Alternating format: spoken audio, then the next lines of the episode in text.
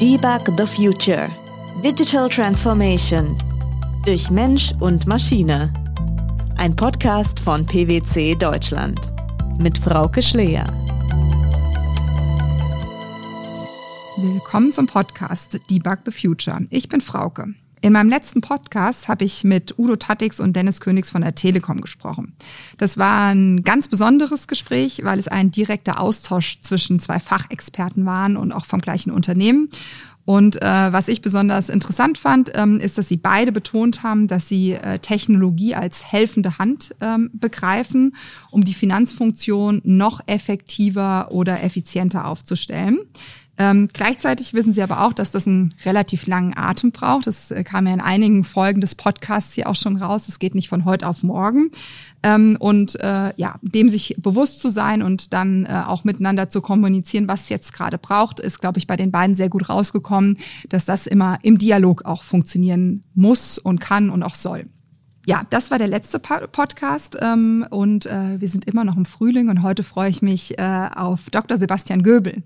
Äh, er ist Geschäftsführer und CFO für die Fresenius Digital Technology und ähm, das äh, ist besonders spannend, da Sebastian vorher in seiner Rolle als VP innerhalb von Fresenius viel im Bereich Finance Transformation gemacht hat und da auch sehr viel im Bereich Digitalisierung gearbeitet hat, viel im Bereich, ja, wie sieht vielleicht auch die Zukunft der Finanzfunktion aus, aus was brauche ich für Technologien und äh, jetzt als äh, CFO und Geschäftsführer sozusagen Technologie mit verantwortet. Äh, und das ist natürlich äh, ja äh, besonders spannend, da so ein bisschen einen Perspektivwechsel zu sehen und äh, zu sehen, was das eine für das andere gebracht hat und äh, äh, da ein bisschen Insights zu bekommen. Ja, Sebastian, super, dass du meine Einladung angenommen hast. Ein bisschen spoilern darf ich. Äh, Sebastian und ich, wir haben mal zusammen studiert, kennen uns also schon sehr, sehr lange. Also freut es mich umso mehr, dass wir jetzt in der Rolle wieder zusammenkommen. Und ich freue mich sehr auf unser Gespräch. Ja, vielen Dank, Frauke. Freue mich auch sehr. Genau, fangen wir an. Äh, lieber Sebastian, wir sind heute im PwC Tower in Frankfurt zusammengekommen. Äh, den kennst du noch als deine alte Wirkungsstätte. Ähm, was hast du denn bei PwC gemacht? Ja, in der Tat. Ich war vor, vor einigen Jahren bei der PwC tätig ähm, im Transaktions- und Restrukturierungsbereich, ähm, viel mit Restrukturierungskonzepten, Sanierungsgutachten auseinandergesetzt. Neuausrichtung, strategische operative Maßnahmen zur Neuaufstellung von Unternehmen, Liquiditätsplanung, Verhandlungen mit Eigen- und Fremdkapitalgebern, ein bunter Strauß an Themen, die ich zu der Zeit betreut habe. Ja, das äh, klingt, klingt nach viel. Ne? Es ist ja der Klassiker der Beratung, man lernt ja. immer viel kennen. Wie bist du denn damals zu PwC gekommen? Also ich habe mir das, das Feld Restrukturierung ganz bewusst ausgesucht, mhm. weil ich was Generalistisches machen wollte. Ich mhm. wollte sozusagen nicht Experte sein für einen eng abgegrenzten Funktionsbereich, sondern war schon immer daran interessiert, wie die verschiedenen Räder eines Unternehmens ineinander greifen. Mhm. Also eine Betrachtung über die gesamte Wertschöpfungskette hinweg. Und das ist ja typischerweise, was in Restrukturierungsprojekten eine große Rolle spielt, wenn man unterschiedliche Hebel analysiert, ähm, wie man ein Unternehmen ähm, bestmöglichst neu, neu ausrichten ähm, kann ja, auch da eine große Bandbreite, was passieren kann, aber das glaube ich. Ähm, vielleicht eine Frage noch, äh, ich habe dich angekündigt als Dr. Sebastian Göbel, das heißt, du hast vorher promoviert. Glaube ich, interessant zu wissen, A, worin du das gemacht hast, aber vielleicht auch, was dir das so jetzt so einerseits für deinen direkten Job, aber auch so, wenn du jetzt so ein bisschen reflektierst, jetzt ja schon ein paar Jährchen her, was es so für dich auch so bedeutet hat im Verlauf der Jahre. Ähm, schwierig immer im, im, im Nachgang zu sagen, was, was hat es wirklich konkret, ähm, was hat es wirklich konkret gebracht. Ähm, wenn ich, wenn ich so zurückdenke an die Zeit äh, meiner Promotion, ich habe mich mit einem, mit einem eher verhaltenswissenschaftlichen Thema im Finanzkontext beschäftigt. Ich habe mir im Detail angeschaut, wie wirken verschiedene Mechanismen der Unternehmenssteuerung, ähm, Kennzahlen, handlungsweisende Vorgaben, Unternehmenskultur, Personalarbeit ähm, auf das Mitarbeiterverhalten und dann auf den Unternehmenserfolg ähm, mhm. in Gänze. Und wenn ich überlege, welche ja, Learnings ich dort für meine heutige Tätigkeit ziehe, dann ist insbesondere das ein rein technokratisches Verständnis, ein rein technokratisches Steuerungsverständnis selten zum Ziel führt. Ähm, es kann ein Hilfsinstrument sein, über sehr formelle Maßnahmen ein Unternehmen zu steuern, aber im Kern geht es immer um die Menschen, ähm, die von bestimmten Systemen beeinflusst werden und deren Verhalten sich je nach Situation anpasst. Also sehr den Fokus auf, wie wirken eigentlich Unternehmensprozesse auf menschliches Entscheidungsverhalten. Ähm, ein zweites Thema, was ich aus der Promotionszeit so ein bisschen mitgenommen habe, ist, glaube ich, eine sehr analytische, strukturierte Herangehensweise mhm. an, an Probleme. Also ne, wenn es irgendwo Fragestellungen gibt, ist eine Fragestellung in einzelne Bestandteile zu zerlegen, äh, so tief wie es geht und dann genau schauen, was sind die Stellschrauben, an denen wir drehen müssen, ähm, um eine Situation zu korrigieren. Und ich glaube, davon, von diesem grundsätzlichen Arbeitsverständnis, von dieser grundsätzlichen Herangehensweise ähm, kann ich nach wie vor viel in meiner aktuellen Tätigkeit ziehen. Genau, du hast den Menschen schon erwähnt, ne? das ist äh, ein wichtiger Aspekt, glaube ich, äh, im Bereich auch digitale Transformation oder, glaube ich, Transformation generell. Dahingehend jetzt auch nochmal gefragt, du bist äh, vom Bereich Digital Controlling und Business Analytics ähm, der Fresenius Kabi zu eurem internen IT-Dienstleister gewechselt, jetzt als äh, CFO und Geschäftsführer. Äh, wie wichtig waren und sind denn dann Erfahrungen, die du damals gesammelt hast, jetzt für deine neue Rolle auch? Ja, ich glaube, ähm, durchaus sehr wichtig, weil ich aktuelle Fragestellungen, mit denen wir uns jetzt auch beschäftigen, aus einem ganz anderen Blickwinkel damals auch kennenlernen durfte. Mhm. Ähm, ich habe bei der Fresenius Kabi den Bereich Digital Controlling und Business Analytics mit aufgebaut. Ähm, Im Kern geht es dort um das Thema Digital Finance, Transformation der Finanzfunktion. Wir haben uns viel damit beschäftigt, Systeme zu standardisieren, zu integrieren, das Reporting zu automatisieren, also der ganze Shift Richtung mehr Self-Service im, im Finanzbereich. Mhm viel Richtung Analytics ähm, gemacht, ein eigenes Data Science Team auch innerhalb des Finanzbereichs aufgebaut und dann zu guter Letzt auch verschiedenste Initiativen ähm, im Bereich Mitarbeiter und Kultur. Also wie sorge ich dafür, dass Veränderungsprozesse auch nachhaltig ähm, verankert ja. werden können im Unternehmen. Also viel Richtung Training, Upskilling, einfach ein generelles Bewusstsein zu schaffen für die Möglichkeiten digitaler Technologien. Mhm. Und äh, ähm, so ein bisschen, ich finde immer, wenn man so an innovativeren Themen arbeitet oder so ich nenne es jetzt mal Roadmap-Projekte macht, wo es ja auch ein bisschen um die Perspektive geht über die nächsten Jahre, finde ich, braucht es auch mal viel Inspiration, ähm, um auch vielleicht neue Ideen äh, äh, zu sehen oder kennenzulernen überhaupt. Ähm, und ich weiß, du bist ja auch in der Schmalenbach-Gesellschaft mhm. aktiv. Wie ist, also wie wichtig ist dir so Inspiration aus Netzwerken oder wo holst du dir deine Inspiration? Finde ich ein ganz, ganz relevanter Punkt. Ähm, wie du sagst, ich bin in der Schmalenbach-Gesellschaft ähm, aktiv in zwei verschiedenen Arbeitskreisen und ich schätze da insbesondere den, den Austausch sowohl aus Praktikersicht ähm, mit der wissenschaftlichen Sicht. Mhm. Ich finde das einen sehr befruchtenden ähm, Austausch ähm, und ich glaube, davon profitieren beide Seiten am, am Ende des Tages. Ähm, neben der Schmalenbach-Gesellschaft engagiere ich mich da auch im internationalen Controller-Verein, ähm, einfach um so ein bisschen am Puls der Zeit zu bleiben, ähm, sich regelmäßig, regelmäßig zu informieren über neue Entwicklungen, neue Trends. Und ich muss sagen, ich bin auch jemand, der dem eigenen Team häufig äh, Artikel zuschickt oder auf den Schreibtisch legt äh, mit neuen Entwicklungen, die wir uns gerne tiefer anschauen würden. Also von daher betrachte ich als, als hochrelevant das ganze ja. Thema. Und fragst auch ab, ob sie gelesen worden sind. ja, genau. genau. Ähm, ja, sehr spannend. Also ähm, ja, finde ich, äh, kenne das ja auch aus der Schmalenbach-Gesellschaft. Ich finde das auch immer sehr, sehr, sehr hilfreich für beide mhm. Seiten, wie du sagst, kann, ja. ich, äh, kann ich auch unterstützen. Mal die Frage jetzt Richtung deinem aktuellen Job auch gesprochen. Äh, wie muss ich mir, beziehungsweise äh, grundsätzlich unsere Zuhörerinnen, äh, die Fresenius Digital äh, Technology als internen IT-Dienstleister vorstellen? Was macht ihr so und was machst du auch in deiner Rolle? Ja, gerne. Also in meiner CFO-Rolle verantworte ich ähm, natürlich so diese klassischen Finanzfunktionen, mhm. ähm, Accounting, Controlling, Finance, ähm, aber darüber hinaus auch ein Team, was sich insbesondere mit dem Thema ähm, Qualitätsmanagement, ähm, Validierung beschäftigt und auch ähm, dem das Risikomanagement unserer Gesellschaft obliegt. Also als Gesellschaft versuchen wir die IT-Belange des Fresenius-Konzerns und seiner Geschäftsbereiche bestmöglichst zu unterstützen. Mhm. Ähm, ganz wichtig ist dabei für mich immer, dass IT kein Selbstzweck ist, sondern es geht immer um die effektive Unterstützung ähm, der Bereiche. Ähm, wir sagen dazu intern auch, auch gerne Enabling Forward Thinking Healthcare with Leading Edge Technology. Mhm. Also es geht bewusst darum, Impulsgeber zu sein und Ideen und Anstöße für die Weiterentwicklung zu liefern. Ähm, uns kommt dabei so ein zwei, zweisteiniges Mandat äh, zugute. Also auf der einen Seite ähm, diese Impulsgeberrolle für Innovation, gezielt Potenziale aufzuzeigen, die mit der digitalen Transformation ähm, verbunden sind, quasi die Weiterentwicklung des Status quo und auf der anderen Seite als, als zweite Rolle die Kerngeschäftsprozesse möglichst effizient mhm. und reibungslos aufzusetzen, ähm, äh, Cybersecurity zu gewährleisten etc. Und gerade gerade diese zwei Gliedrigkeit. Ähm, mhm. Diese beiden Mandate in Kombination ähm, machen das eine sehr, sehr spannende Tätigkeit, äh, die wir als äh, Konzernfunktion dort ausüben. Ja, das glaube ich. Es spielt ja auch beides dann wieder zusammen. Ihr braucht ja wahrscheinlich saubere Kernprozesse, um dann Innovation äh, gewährleisten zu können. Also das äh, stelle ich mir in der Tat sehr, sehr spannend vor. Du hast jetzt schon so ein bisschen angerissen, aber vielleicht kannst du noch ein bisschen so konkreter auf euer ähm, Dienstleistungsportfolio eingehen, was, was ihr vielleicht auch ganz konkret macht oder was sind so die wichtigsten Projekte, die du auch vorantreibst gerade? Ja, also wir haben sozusagen viel laufendes Geschäft, wo wir mit unseren Konzerngesellschaften ähm, zusammenarbeiten, in regelmäßigem Austausch sind.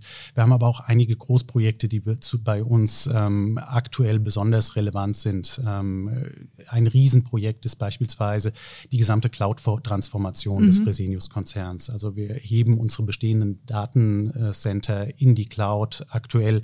Das Ganze geht oftmals einher mit einem recht umfangreichen Prozess-Reengineering. Ähm, wir migrieren unsere SAP-Systeme in eine Cloud-Umgebung ähm, mit SAP RISE, um einfach flexibler auf neue Anforderungen reagieren zu können.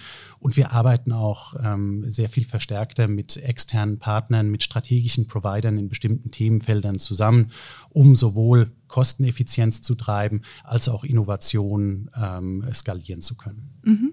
Habt ihr euch, also es klang so ein bisschen an, jetzt habt ihr euch für eine Cloud entschieden oder fahrt ihr auch eine Multi-Cloud-Strategie? Also wir haben einen Preferred Provider, ähm, aber grundsätzlich, wenn wir, wenn wir schauen auf unterschiedliche, unterschiedliche Bereiche des Konzerns, ist es durchaus so, dass dort mit unterschiedlichen Anbietern auch zusammengearbeitet wird. Mhm, ja. Und ähm, nochmal eine Frage, du hast ja aus deiner ursprünglichen Rolle so ein bisschen berichtet, ähm, dass du da auch ein eigenes äh, Data Science äh, Team mit aufgebaut hast. Wie stark sind bei euch jetzt auch so Analytics-Projekte, Data Science im, im Fokus? Ist das was, was ihr auch mit äh, betreibt? Ja, wir haben ein eigenes Team, ähm, sehr interdisziplinär besetzt, ähm, Kollegen aus den unterschiedlichsten äh, Fachrichtungen, die äh, andere Konzerngesellschaften genau bei diesen Themengebieten unterstützen. Mhm. Ähm, dort besteht eine rege Nachfrage nach den, nach den Dienstleistungen, die dort angeboten werden. Ähm, sowohl im Bereich Predictive Planning ähm, macht das Team viel, also so diese klassische Predictive Forecast ähm, Planung für Umsatzentwicklung oder andere KPIs. Ja. Ich glaube, da hattest du auch schöne Beispiele in den, in den vorherigen ähm, Episoden, wie andere Unternehmen sich dem widmen. Das spielt natürlich auch bei uns eine sehr, sehr große Rolle. Ähm, und zunehmend ist das Team auch aktiv in Themenbereichen rund um Predictive Maintenance. Mhm. Also sowohl im, äh, im, im, Fertigungsumfeld, wie kann ich ähm, Maschinenstillstände prognostizieren oder auch bei Medizintechnikgeräten, wie kann ich frühzeitig ähm, Wartungen vornehmen, um Ausfälle zu vermeiden. Mhm. Ah ja, spannend, ja genau. Es geht dann in, auch aus dem Finance-Bereich raus, ne? Genau. genau. Mhm. Äh, sehr gut. Ähm, und was steht so für euch, wenn ihr so ein bisschen mittelfristig guckt, so für wichtige Themen auf der Roadmap? Ähm also insbesondere das, das Thema äh, Datenanalyse, Datennutzung, die Mehrwertschaffung aus Daten ähm, steht ganz, ganz oben auf der Liste. Mhm. Ähm, es ist so, dass wir über den Konzern hinweg ja eine sehr breite Masse an, an Daten generieren, ähm, die oftmals lokal überwiegend genutzt werden. Mhm. Ähm, da wird die Herausforderung in Zukunft sein, zum einen die bessere Nutzbarmachung ähm, lokal, sprich das ganze Thema Datenmanagement gewinnt an Bedeutung, ja. um Daten dann auch gezielt auswerten und, und, und ja, nutzbar machen zu können, mhm. als auch die Zusammenführung von Daten vielleicht über Unternehmensgrenzen, ähm, über die Grenzen der Konzerngesellschaften hinweg. Ja. Ja, das ist, äh, glaube ich, ja, das ist äh, ein spannendes Thema. Vielleicht auch nochmal so ein bisschen dahingehend gefragt, du hast ja auch sehr viel unterschiedliche Sachen jetzt angesprochen. Also wir haben über mhm. Finance, Analytics, Maintenance, aber auch äh, klassischere IT-Prozesse. Wer arbeitet so bei euch? Was sind so Rollenprofile? Ist das sehr breit oder habt ihr irgendwie einen größeren Fokus auf, irg auf irgendwie spezielle Rollen? Nee, das ist in der Tat ein recht breites Profil mhm. ähm, äh, der, der Kolleginnen und Kollegen bei uns reicht von ähm, IT-Spezialisten für eng abgegrenzte Themengebiete, ähm, über klassische BWLer bis hin zu ähm, ja, doch exotischeren, äh, exotischeren Ausbildungen. Deswegen. Ja. Aber ich glaube insbesondere der Mix, die Diversität, ähm, sowohl was, was den fachlichen Hintergrund angeht, als auch was unsere globale Ausrichtung angeht, ähm, das ist doch ein, ein, großer Erfolgsfaktor und das macht mir persönlich sehr viel Spaß in, in so einem ähm, ja, diversen Team auch zu arbeiten. Ja. Und eine Frage kann ich mir natürlich jetzt äh, nicht verkneifen. Ähm, wie treibt ihr denn eure eigene, also als Fresenius Digital, äh, Digitalisierung voran oder seid ihr schon komplett digital? Nein, wir sind sicher nicht komplett äh, digital. Wir treiben das aber aktiv auch voran und sind da, glaube ich, auf einem guten Weg. Wir haben insbesondere über das letzte Jahr viele Weichen gestellt, um das Thema jetzt ähm, sukzessive besser adressieren zu können. Ähm, ich glaube, generell passieren solche Veränderungen ja nicht über Nacht. Ähm, man muss die richtigen Weichen, äh, man muss die richtigen Weichen stellen. Ähm, wir arbeiten dort aber mit Hochdruck dran, ähm, das stärker zu gewährleisten. Wir sind ganz stark ähm, involviert in das ganze Thema Self-Service Reporting, wo mhm. wir einfach stärkere Transparenz, eine höhere Transparenz ähm, unseren internen Ansprechpartnern ähm, zur Verfügung stellen möchten. Das ist im Moment ein Kernthema. Ein weiteres Kernthema ist Prozessautomatisierung mhm. Ähm, mittels RPA, klassischer Technologien in dem Bereich.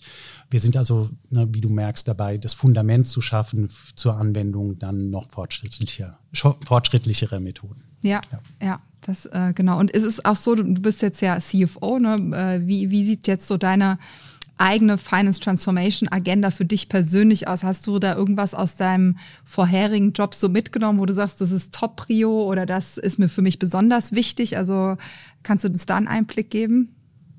Ja, also ich glaube, das zahlt insbesondere dann auf die, die Themengebiete ein, die ich, die ich vorher schon äh, genannt hatte. Ne? Transparenz ist für mich ganz wichtig. Ja. Ähm, Transparenz im Berichtswesen, in der Entscheidungsfindung. Ich glaube, dass man so auch Vertrauen erzeugt. Ne? Mhm. Wir bedienen ja überwiegend, überwiegend interne Kunden im mhm. Fresenius-Konzern. Ähm, und wenn ich sozusagen Entscheidungsprozesse offen, transparent darlegen kann, schaffe ich Vertrauen mhm. über die Zeit. Das heißt, wir investieren äh, sehr viel Zeit und Arbeit in das, in das ganze Thema Optimierung des Berichtswesens, des Reportings. Ja. Ja, ja, wie du sagst, ne, auch die Basis dann auch weitermachen zu können und äh, ähm, dann auch die äh, Daten, sagen wir erstmal strukturiert nutzbar machen zu können. Genau. Ja, ja. Mhm. Ja, sehr schön. Ähm, aber es ist natürlich immer, es ist, ähm, geht ja nicht mal alles ganz glatt. Ne? Also angesprochen äh, Transformationsprojekte, äh, du hast es selbst genannt und das war auch letztes Mal, was die Telekom auch berichtet hatten, nicht als einzige auch hier in dem Podcast, dass Technologie als helfende Hand zu begreifen ist, aber alles so ein bisschen so seine Zeit braucht. Ähm, und es natürlich auch Hürden und Herausforderungen gibt. Mhm. Ich glaube, das ist auch ganz normal. Ähm, welche Hürden hast du so kennengelernt und vielleicht auch so ein bisschen, kannst du ein bisschen beschreiben, wie es oder wie du sie vielleicht auch überwunden hast oder angegangen bist? Mhm. Also ich glaube, als ersten notwendigen Schritt geht es oftmals darum, einfach ein Grundverständnis dafür zu schaffen, für die Potenziale digitaler Technologien. Ähm, und wirklich alle involvierten Parteien auf dieser Reise ähm, mitzunehmen. Ähm, ich glaube insbesondere, wenn wir uns das Themengebiet Predictive Forecasting mal als, als ein Gebiet herausgreifen, ist es natürlich ja doch erstmals sehr konfrontativ, wenn ein reines IT-Team damit den Controllern gegenüber sitzt und sagt, okay, wir können eigentlich auf Knopfdruck annähernd eine gleiche Qualität liefern ähm, wie ein mehrköpfiges Team, was sich durchaus mehrere Wochen mit dem Thema Forecasting ähm, im Detail beschäftigt. Ähm, von daher stößt man dort naturgemäß erstmal auf Widerstände. Ja. Ähm, und das ist ja auch, ne, was, was andere Unternehmen, die bisher zu Gast waren in deinem Podcast, so analog ähm, wiedergespiegelt haben. Ja.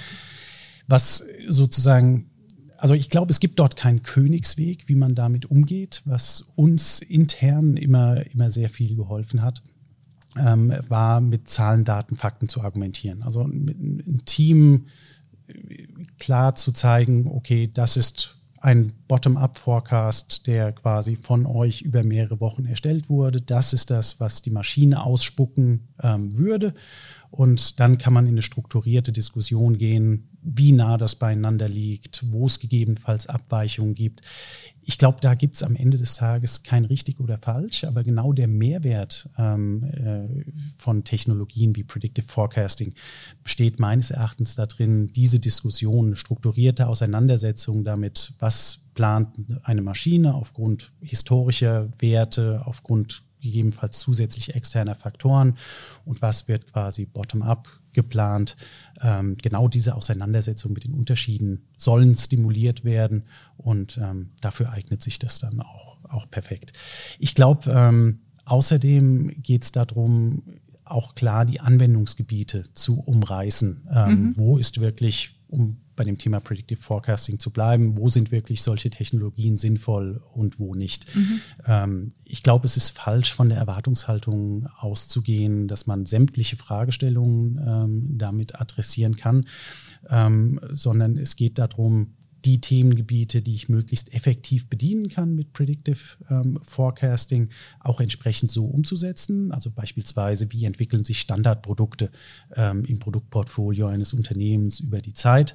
Ähm, und das schafft wiederum Freiraum dafür, für die Experten, sich um das Thema Neuprodukte zu kümmern. Ja. Ne? Eine detaillierte Auseinandersetzung damit, wie sind Marktgegebenheiten, welche Umsätze ähm, erwarte ich hier gegebenenfalls. Also das Separieren welche Themengebiete kann die Maschine gut bedienen und wo brauche ich den Experten eigentlich. Ja, ja, und ähm, also eine Objektivierung einerseits ne, und andererseits die Fokussierung auf die äh, wertschöpfenden Tätigkeiten. Das ist auch so das, glaube ich, was, was äh, viel auch diskutiert wird.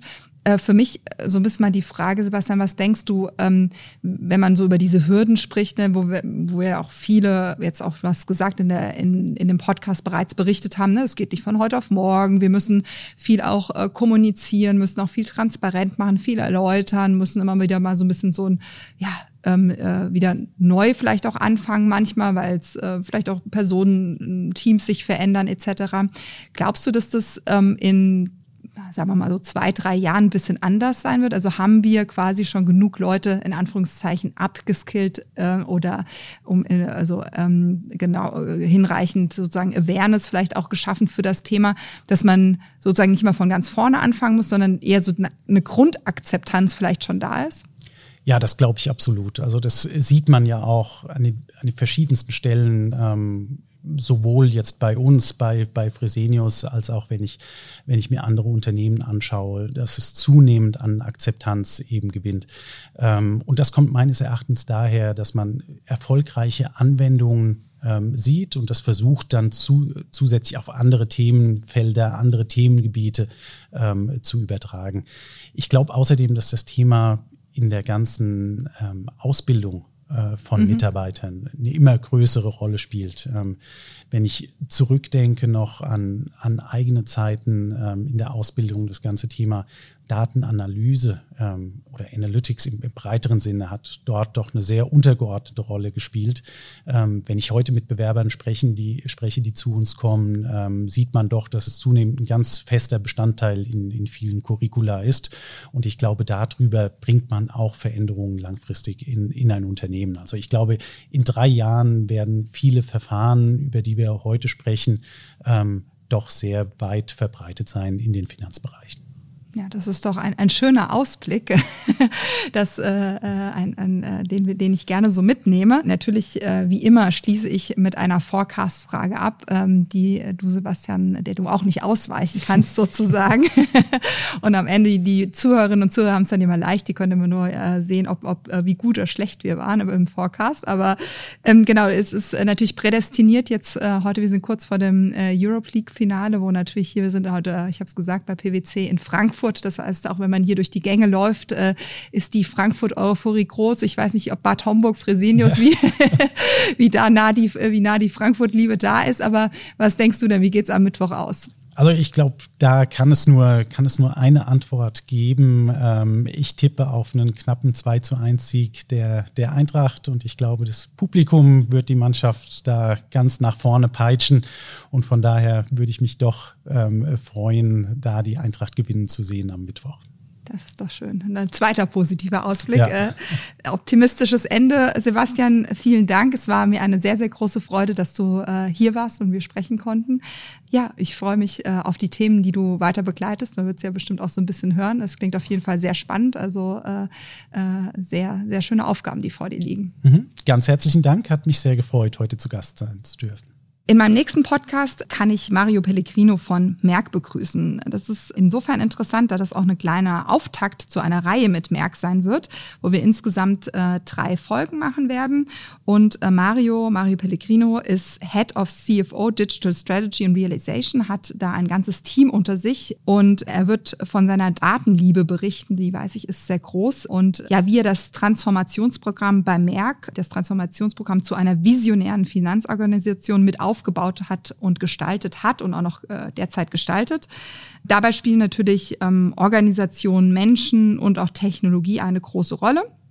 Und ich freue mich da unglaublich ähm, darauf, Mario interviewen zu können und ja, da einen Einblick in die Vision, nicht nur zur Datenliebe, sondern auch eben zur Technologie und Mensch zu bekommen, zur strategischen Ausrichtung, was hat's damit überhaupt Aussicht. Und dann werden wir im Laufe des äh, diesen Jahres auch noch weitere Folgen und Episoden hören. Einmal ein Deep Dive zum Thema ja, Process Analytics. Das ist das eine Thema, was wir uns näher anschauen werden. Und das zweite ist Planung. Aber genau, nächsten Mal Mario als Auftakt, äh, um da eben die Vision kennenzulernen. Bis dahin und vielen Dank fürs Zuhören. Ich freue mich, wenn ihr nächstes Mal wieder dabei seid. Das war Debug the Future. Digital Transformation. Durch Mensch und Maschine. Ein Podcast von PwC Deutschland.